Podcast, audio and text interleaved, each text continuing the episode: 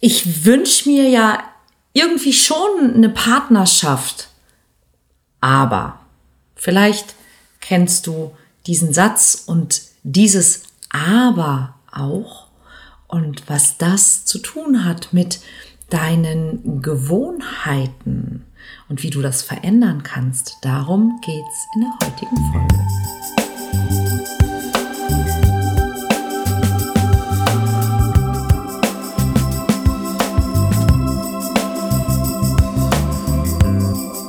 Kontaktvoll, der Podcast fürs Herz. Für Singles, die es nicht bleiben wollen und alle, die sich mehr Liebe, Mut und Freiheit in ihrem Leben wünschen.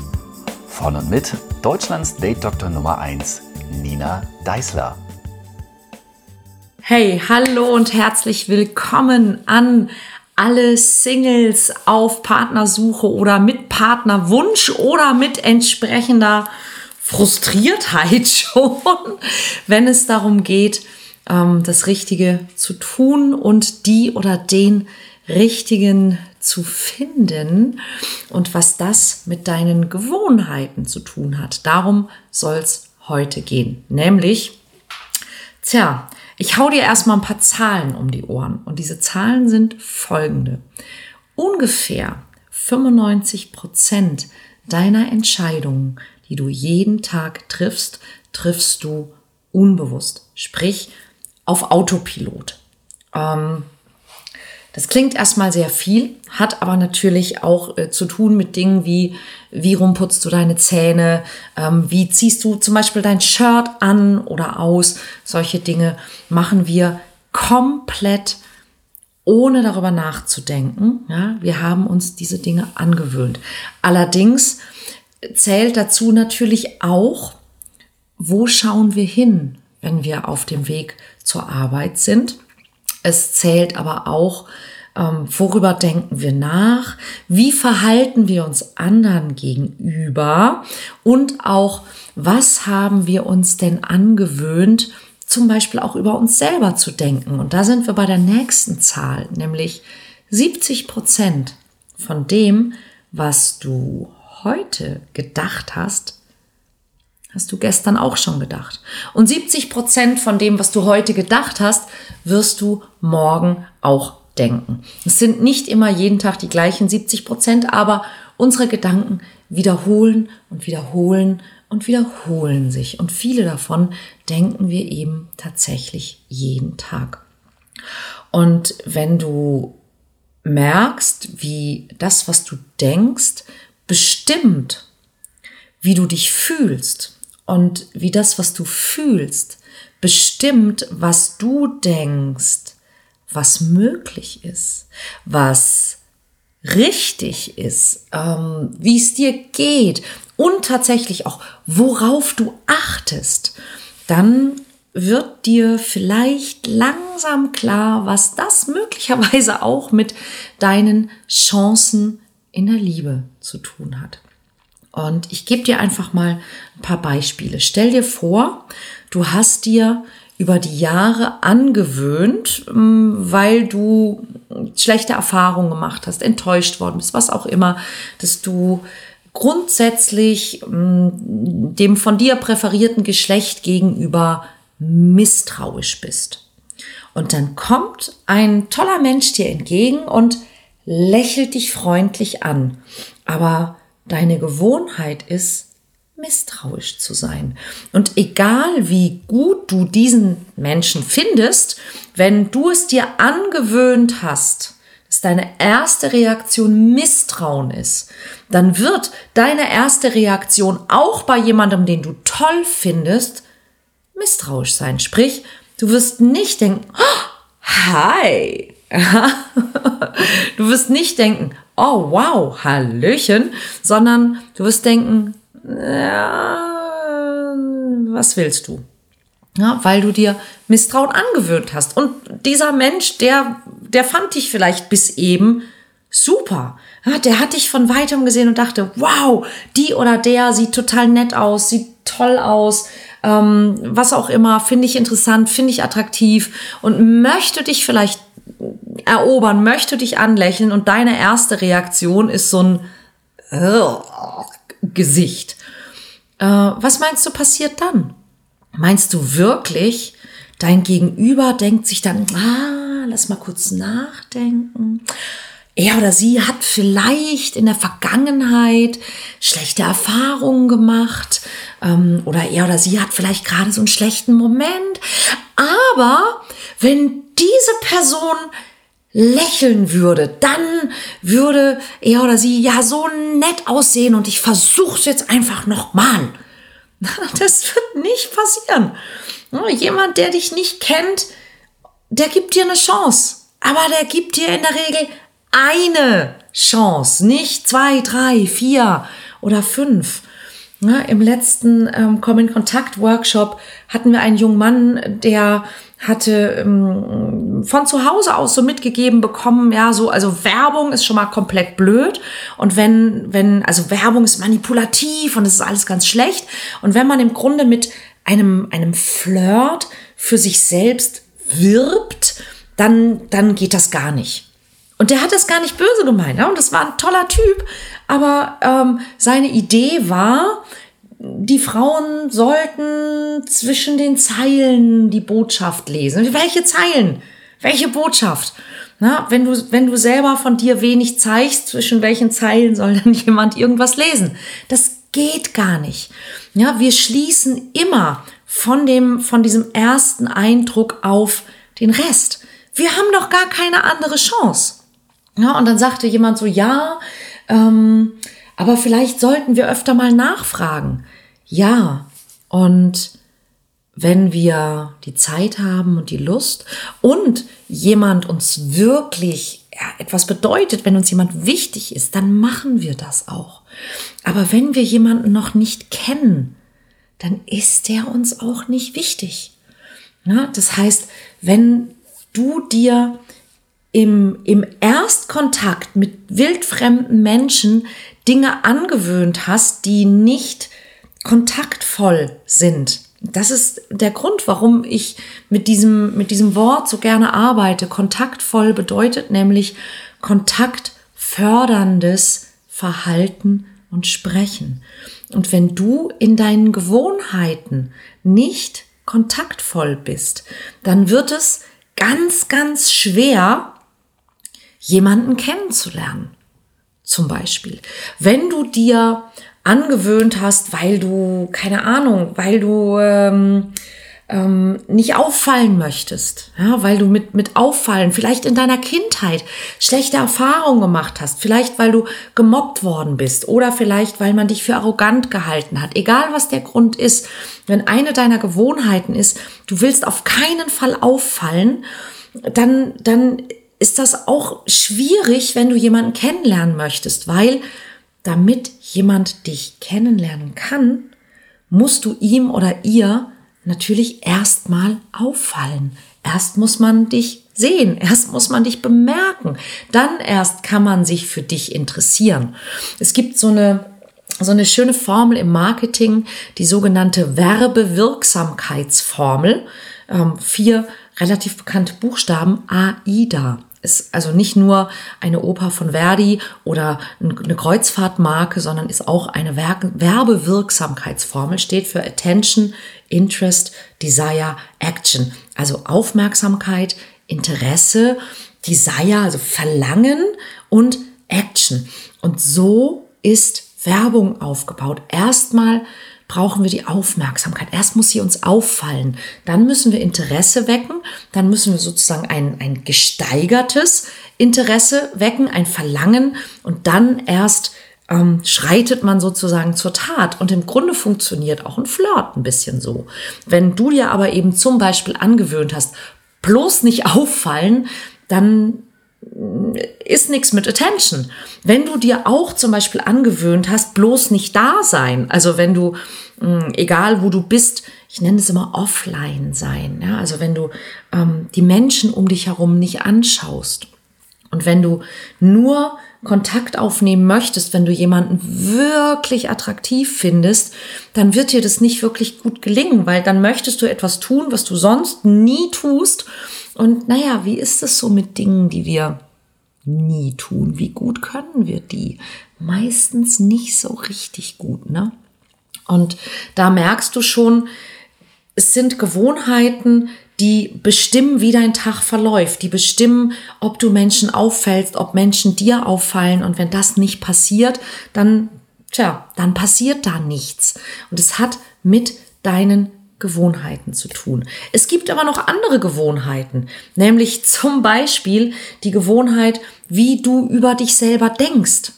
Ja, und auch das ist mega spannend, weil wir lernen, schlecht über uns selber zu denken. Und einer der Hintergründe, warum wir gerne schlecht über uns selber denken, ist zum einen, wir übernehmen es von uns nahestehenden Menschen. Wir lernen es in der Regel in unserer Erziehung.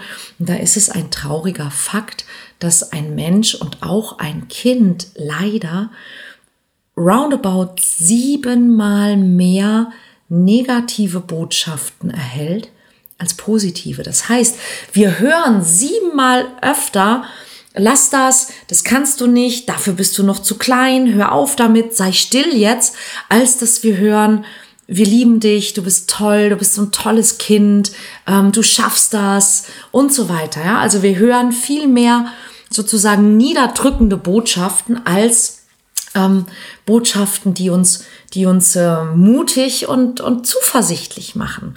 Und wir reden dann so mit uns selbst, wie die anderen mit uns geredet haben. Und wir lernen auch, uns selbst abzulehnen. Denn als Kind suchst du Bestätigung und du weißt noch nicht, du kannst nicht und du hast ja keine Vergleichswerte, weil du bist ja neu. Womit willst du vergleichen? Und wenn dir als Kind jemand etwas sagt, dann hast du erstmal gar keine andere Wahl, als das zu glauben. Vor allen Dingen, wenn der, der dir das sagt oder die größer ist als du. Und es reicht, wenn es zum Beispiel ein größerer, ein älteres Geschwisterteil ist. Ja, wenn jemand ein, zwei Jahre älter ist als du, dann traust du diesem Menschen mehr Kompetenz zu und dann denkst du, das stimmt. Ich habe zum Beispiel nicht wenige Fälle von Teilnehmern, die ihr ganzes Leben lang sich für unattraktiv, für hässlich hielten, weil ein älteres Geschwisterteil sie gehänselt hat, dass sie hässlich seien. Und ähm, das färbt für immer die Brille ein, durch die du dich siehst, wenn du nichts dagegen tust. Und das ist eine, eine, eine weitere Gewohnheit dieses, ähm, dieses äh, Autopiloten, ja? nämlich, dass wir nicht so oft in Frage stellen, was wir da eigentlich tun und was wir da eigentlich denken. Und dann wird es so ein schöner Kreislauf. Wir haben diese 70 Prozent immer gleiche Gedanken und diese 95 Prozent automatische Entscheidungen, die mit diesen 70 Prozent immer gleichen Gedanken zu tun haben. Daraus ergeben sich dann bestimmte Erlebnisse. Also wenn, bleiben wir mal bei diesem Beispiel, weil es so schön nachvollziehbar ist, wenn du dir also angewöhnt hast, dass du misstrauisch bist oder dass du hm, nicht anwesend bist, dann wird dir im Alltag was passieren? Du wirst das Gefühl haben, du bist kein besonders attraktiver Mensch, weil es kommt niemand auf dich zu, es guckt dich niemand an, es spricht dich niemand an. Dass das damit zu tun hat, dass du vielleicht deine Mundwinkel unter den Achseln trägst, ist dir ja in diesem Moment gar nicht bewusst. So, ähm, dann siehst du vielleicht jemanden, den du toll findest und das wird nichts. Dann hast du aber Rückschlüsse auf dich selbst. Ja, du sagst, naja, kein Wunder, dass das nichts wird. Ja, das wird ja nie was bei mir. Und merkst du selber, das macht deine Stimmung nicht unbedingt besser. Und das ist das Spannende, dass quasi aus dem Gedanken wird eine Emotion. Und aus der Emotion wird eine Stimmung. Und aus dieser Stimmung heraus entstehen dann wiederum Gedanken. Und wenn deine Stimmung gedrückt ist, dann sind auch deine Gedanken gedrückt. Und dann sind in diesem Moment auch deine Emotionen gedrückt. Und deine Emotionen sind deine Gefühle, aber auch dein Emotionsausdruck. Also dein, deine, deine Erscheinung, deine Mimik, deine Gestik ist dann entsprechend gedrückt.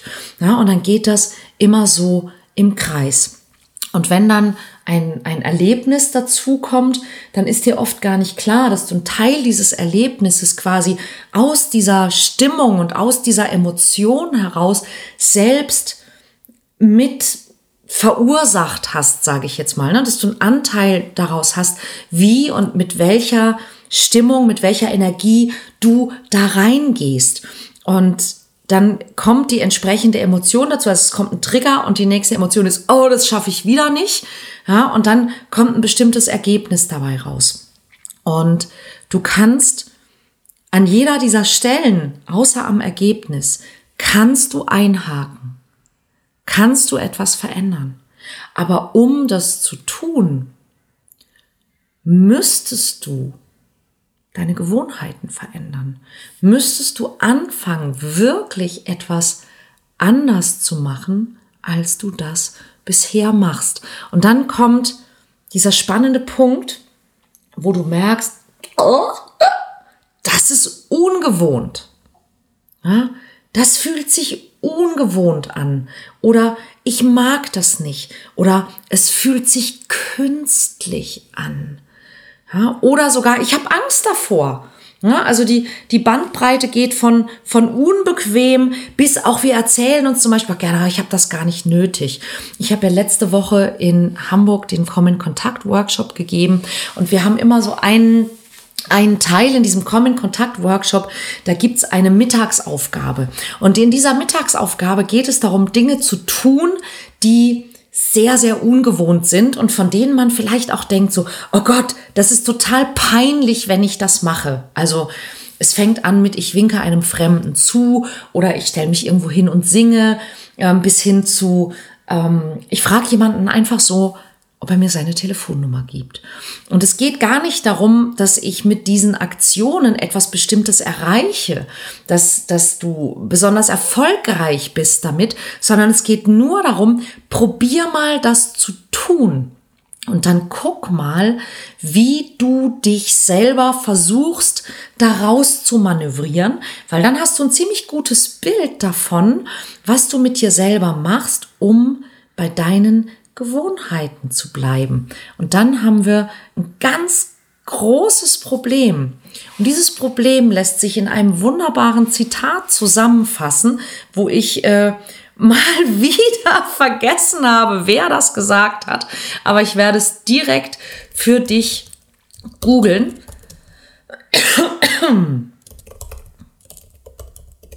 So, dieses Zitat heißt nämlich ganz wunderbar, zuerst machst du deine Gewohnheiten, dann machen deine Gewohnheiten dich.